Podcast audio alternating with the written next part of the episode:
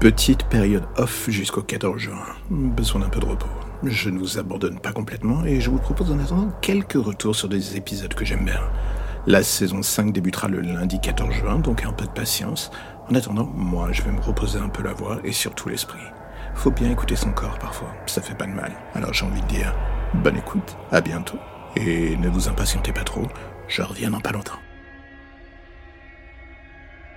On a tous une vision de l'horreur pour le moins différente. Moi au début je pensais que ma peur du vide était le sommet de tout. Et ensuite, j'ai découvert que la claustrophobie était encore bien plus atroce que je ne le pensais. Puis vint ensuite encore d'autres choses, l'entrée dans la police.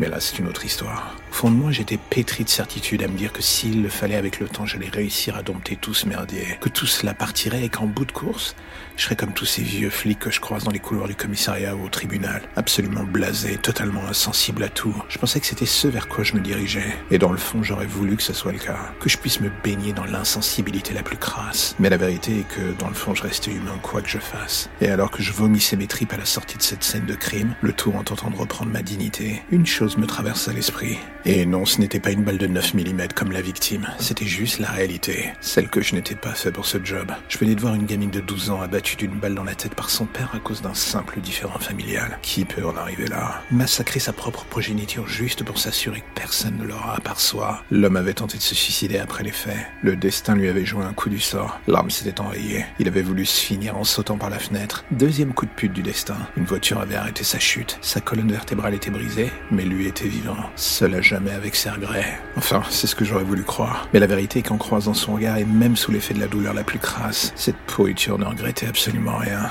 Il était heureux, ça se voyait. Et en découvrant ça, j'ai compris que je ne serais jamais un bon flic. Le badge m'oblige à protéger la veuve et l'orphelin, mais aussi à appliquer la loi aussi bien pour les victimes que les coupables. Sauf qu'ici, celle que je désirais mettre en place n'avait pas de base solide. Une balle et à faire classer. J'avais honte que l'idée me traverse la tête. Je finissais par me dire que je ne valais pas mieux dans le fond que cet homme. Je croisais encore son regard. Il me fit un nouveau sourire. Mais celui-ci me foutu vraiment mal à l'aise. Ce qui brillait dans les yeux de ce mec, cette lueur, c'était tout sauf humain. Et alors que les ambulanciers l'emmenaient hors de ma vue, je restais seul avec ces images. Celle de l'enfant baignant dans son sang, la cervelle éclatée sur le mur. Celle de son père fou, allié et heureux de son acte. Le hurlement de la mère arrivant sur les lieux du crime me ramena sur terre en un instant. En une matinée, j'avais vu toutes ces vies s'effondrer devant moi. J'étais seul désormais avec ce constat si lourd à porter de ma totale impuissance. Je suis flic, pas un super-héros. Au mieux, je suis juste un homme avec un badge et ceux qui pensent que je suis plus que cela devraient faire un tour dans mes pompes pendant 24 heures. Une longue marche dans le désert d'une impuissance absolument tenace. Et alors que le corps de la gamine était sorti sous un drap blanc, jeter un dernier coup d'œil à ma plaque. À ce moment-là, j'ai compris que le chemin s'arrêtait là pour moi. Mais avant de déposer les armes,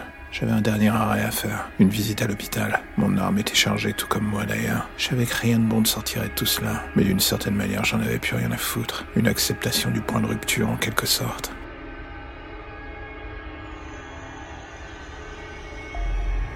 Cela fait des jours que je lutte pour tenter de réprimer cette chose en moi. Des jours que je la sens sous mon corps. Elle est là dans chaque centimètre carré de ma personne. Elle grandit, elle hurle. Elle veut juste sortir. Les autres disent que ce n'est que le fruit de mon imagination. Si seulement ils savaient à quel point ils ont tort, tous, tous autant les uns que les autres. Ce truc-là est en moi depuis toujours, mais avec le temps il n'a fait grandir de plus en plus. Et aujourd'hui, je ne peux plus rien faire pour le contenir. Alors je regarde le filet de sang qui coule sous la porte de la salle de bain. Je me dis qu'il va falloir que je nettoie ça pendant que je le peux encore. Je voudrais pas qu'on découvre les cadavres dans cet état. Mais qu'est-ce que je raconte? Ces enfoirés sont morts, personne ne les regrettera. Sûrement pas moi. Ils n'ont jamais cru en moi, jamais eu une attention pour ce que j'étais, ou mes souffrances. La douleur revient.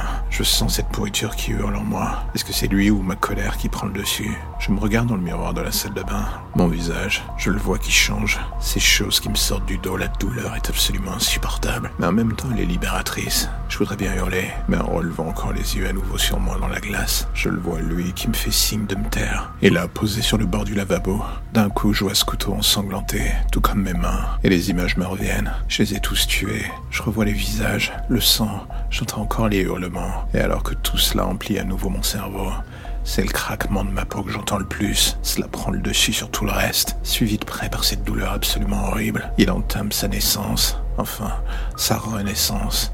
Et alors que je tente de prendre le couteau pour en finir, il stoppe ma main avant même que je puisse accomplir mon souhait. Je ne suis plus qu'un pantin. Il me tient par la main. Enfin, il tient surtout désormais le couteau. Et sans que je puisse faire quoi que ce soit, Il me grave sur le front le mot esclave. Le sang qui me coule sur le visage et dans les yeux ne peut me cacher le sourire qu'il affiche. Je le vois dans le miroir en face de moi. C'est à ce moment-là que je comprends enfin. Je n'étais plus à rien. Il était le maître en ma demeure désormais. Alors j'espère que ce premier rewind vous aura plu, mais n'oubliez pas que vous avez encore plus de 200 épisodes qui vous attendent si vous avez l'intention d'écouter encore plus d'histoires totalement bizarres et que vous avez envie de passer un peu de temps avec moi par micro interposé. N'hésitez pas, faites-vous plaisir, le catalogue est à votre disposition. Écoutez, partagez, abonnez-vous, faites-vous plaisir, vous me ferez plaisir. À bientôt.